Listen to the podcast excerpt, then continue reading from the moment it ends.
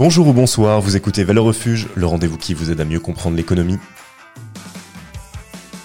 Je suis Mathieu de Vossabaros, responsable édito chez Veracash qui produit ce podcast. Au sommaire de ce onzième numéro, la pierre est-elle en train de mettre la clé sous la porte avec des taux d'intérêt toujours plus hauts, des subventions de l'État qui s'évaporent au profit de la rigueur budgétaire, des vendeurs et des promoteurs gourmands façon vieux monde, la crise de l'immobilier est-elle la tuile qui fera effondrer l'édifice financier Pour m'accompagner aujourd'hui et développer ce sujet, Benjamin Rosor, il est rédacteur en chef du blog L'Or et l'Argent et spécialiste des questions économiques. Val Refuge épisode 11, c'est parti. Bonjour Benjamin. Bonjour Mathieu. On, va rentrer euh, tout de suite euh, dans, le vif du sujet hein, autour de, l'immobilier. Il y a un vieil adage populaire qui dit euh, lorsque le bâtiment va, tout va dans l'économie. Est-ce que l'immobilier est un véritable indicateur de la santé économique de notre pays alors, effectivement, dans ce pays, on, pense que l'immobilier est un, pilier important de l'économie et donc, euh, bah, effectivement, l'adage quand le bâtiment va, tout va. Alors, est-ce que quand le bâtiment ne va pas bien, euh, tout ne va pas bien? Pour l'instant, euh, c'est pas exactement ce qui se passe puisque on nous annonce du quasi plein emploi. Même si c'est un peu discutable sur la qualité des emplois, mais en l'occurrence, il y a plutôt encore des difficultés de recrutement alors, y compris dans le bâtiment, mais pas le bâtiment de promotion. C'est-à-dire que, bah, on le sait tous, hein, vous avez besoin d'avoir une réparation ou, ou de faire euh, une extension dans votre appartement ou dans votre maison, euh, vous allez ramer pour trouver un artisan. Donc de l'emploi dans le bâtiment, il, en manque toujours. Simplement, il est sans doute en train de basculer euh, de cet emploi d'industriel de la promotion immobilière ou de la conception de, de bâtiments à un emploi plus de proximité avec de l'artisanat on observe une véritable tension hein, dans le secteur de, l'immobilier. Euh, cette tension, en fait, c'est même une sorte de frustration euh, généralisée. Euh, des acheteurs qui n'arrivent pas à avoir des biens au bon prix et des vendeurs qui souhaitent effectivement maximiser leur vente. On est aux alentours de 5 à 6% de taux d'emprunt en, moyenne hein, sur le crédit immobilier. À travers l'histoire, on a déjà vu des hausses comme ça de manière fulgurante alors, euh, effectivement, hein, les taux euh, d'emprunt, les taux de crédit euh, dans les années 80, on était sur 10, 12, 17%.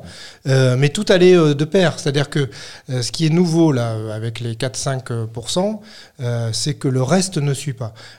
dans les années 80, on avait 17-18% de taux de crédit, mais on avait 17-18% d'augmentation de salaire, et on avait des, des constructions et des appartements et des maisons qui coûtaient pas très cher.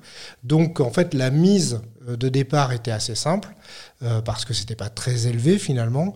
Euh, alors qu'aujourd'hui, quand vous avez un bien pour n'importe quel T1, T2 dans une grande métropole, vous êtes obligé de sortir 300 000, 400 000 euros et qu'on vous demande, votre banque vous dit, bah, moi je veux 10 voire 15 euh, d'apport personnel, bah, tout de suite, on est sur du 30 000, 40 000, 50 000 euros d'apport personnel et tout le monde ne les a pas.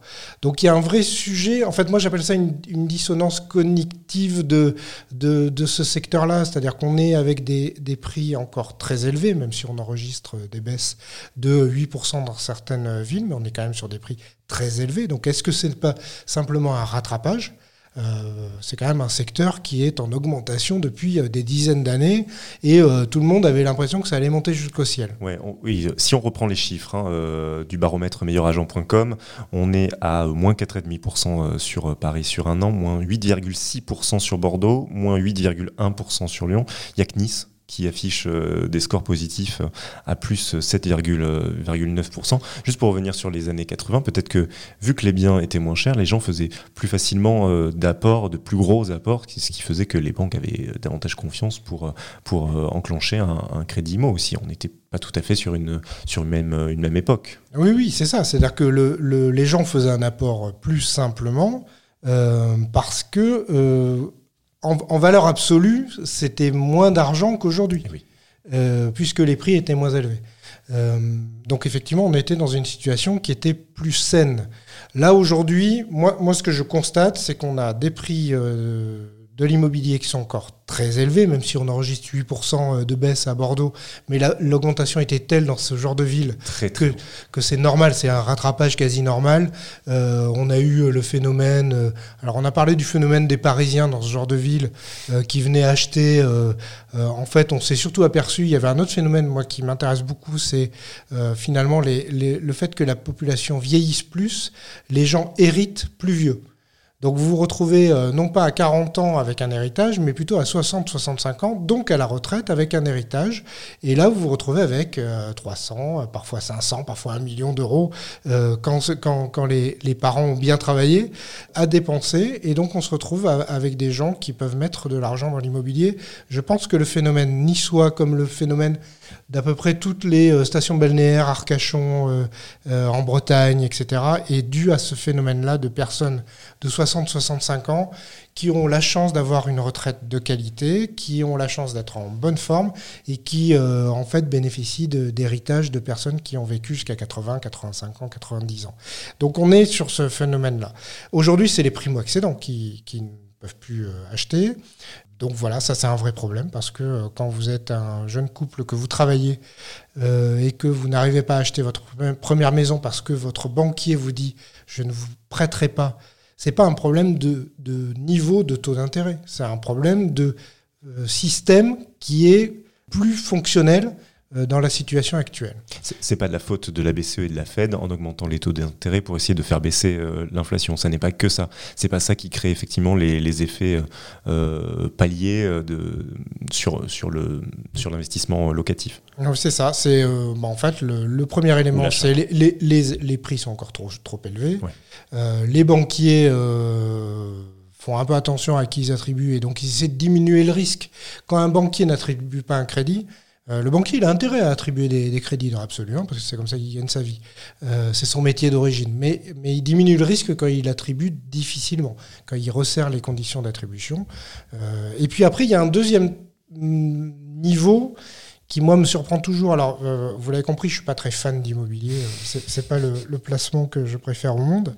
Je suis toujours très étonné du fait que les loyers augmentent tout le temps. Euh, c'est-à-dire qu'aujourd'hui, on se retrouve avec euh, un secteur où les loyers sont très élevés, avec, euh, avec des gens qui essaient de conserver une rentabilité quoi qu'il arrive. et donc, on a une fois de plus un secteur qui a l'air d'être complètement déconnecté de la réalité. Vous pouvez pas avoir tout le temps euh, des gens qui euh, peuvent avoir un loyer à 800, 600, 800 euros pour, alors à Paris, un studio et en région, un deux pièces ou un, petit trois pièces. Et puis il y a un autre phénomène, c'est que c'est, c'est aujourd'hui le logement est quand même complètement mangé dans les grandes métropoles par Airbnb ou en tout cas par la location de petite durée. essayer de louer un appartement à Paris à quelques mois des Jeux Olympiques, euh, je pense que les gens préfèrent ne pas le mettre en location pour être sûr d'avoir la disponibilité à mettre ça à 2000, 3000, 4000 euros la semaine euh, pendant les Jeux Olympiques. Donc évidemment qu'il y a du dysfonctionnement. Il y a un autre aspect. Euh, L'État a annoncé la fin de la récréation sur les dispositifs de défiscalisation autour de l'immobilier. Je parle évidemment du dispositif Pinel, hein, du nom de la ministre du Logement sous François Hollande, Sylvia Pinel loi prorogée de nombreuses fois. Qu'est-ce que fait l'État en fait en, arrêtant euh, euh, ce type de dispositif?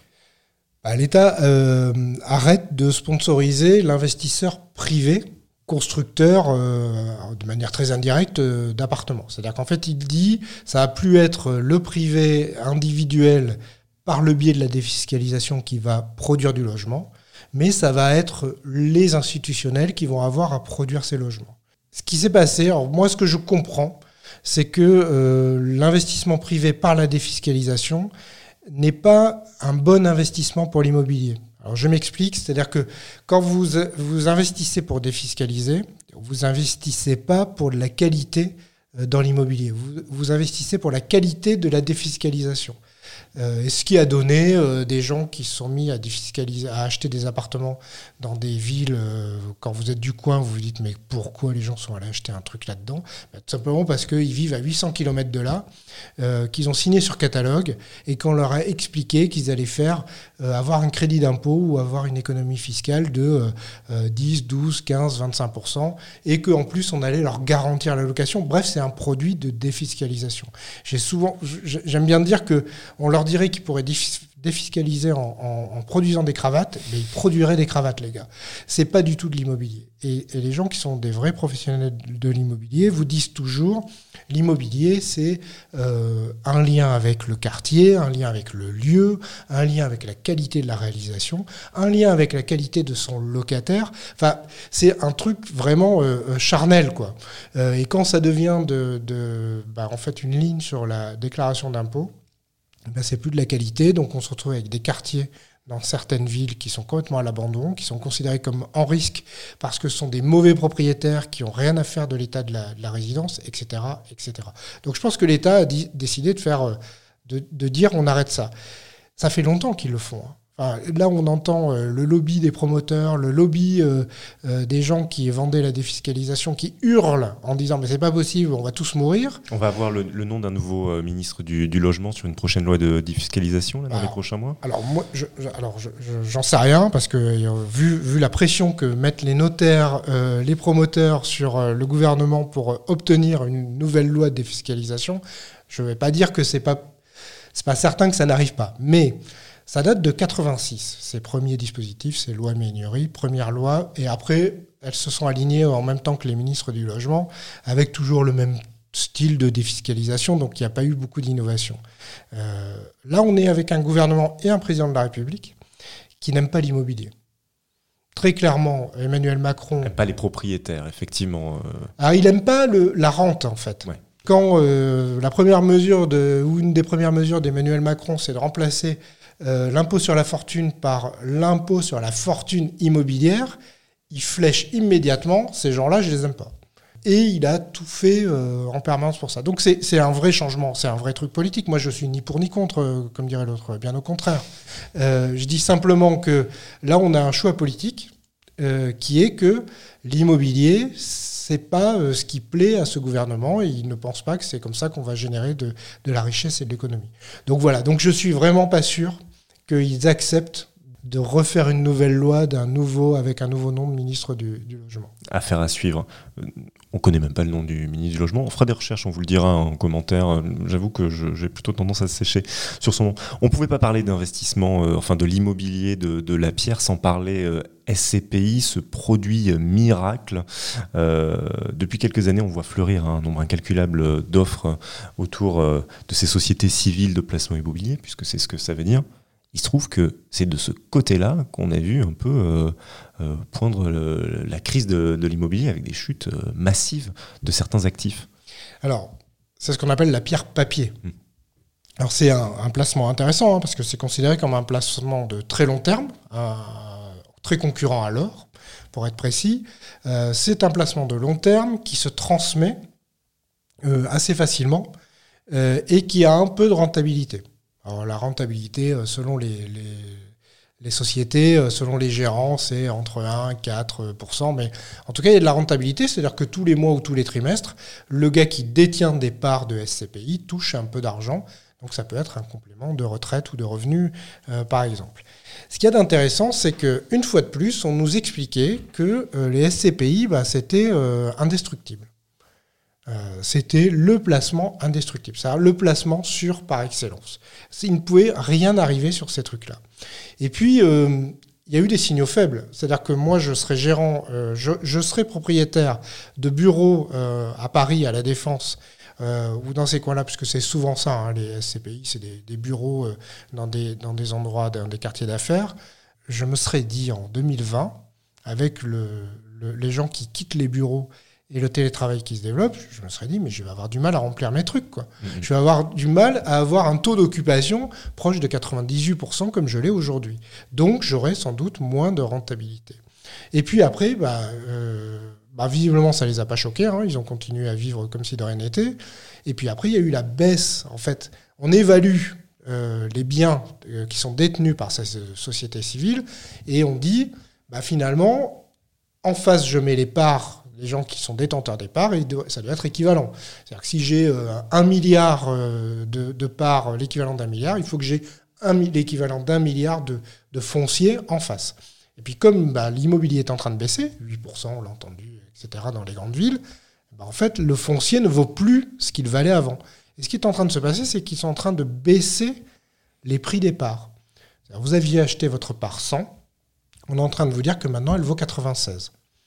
Alors déjà qu'ils ont un système de revente qui est un tout petit peu limite, puisque si vous voulez revendre par anticipation vos parts, déjà vous prenez 20 à 30% dans la, dans la figure, ce qui est un peu bizarre. C'est-à-dire que vous l'achetez 100, mais vous pouvez le revendre que 85, ou 100, ou 75.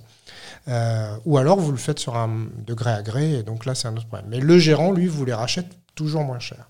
Euh, voilà. Donc là, ce qui est en train de se passer, c'est un peu ça la panique dans ce, dans ce monde de la pierre papier, c'est que tous les fonds euh, tous les gérants, pardon, euh, sont en train de, dire là, on n'est plus raccord, on n'est plus en phase entre la capitalisation et euh, le foncier.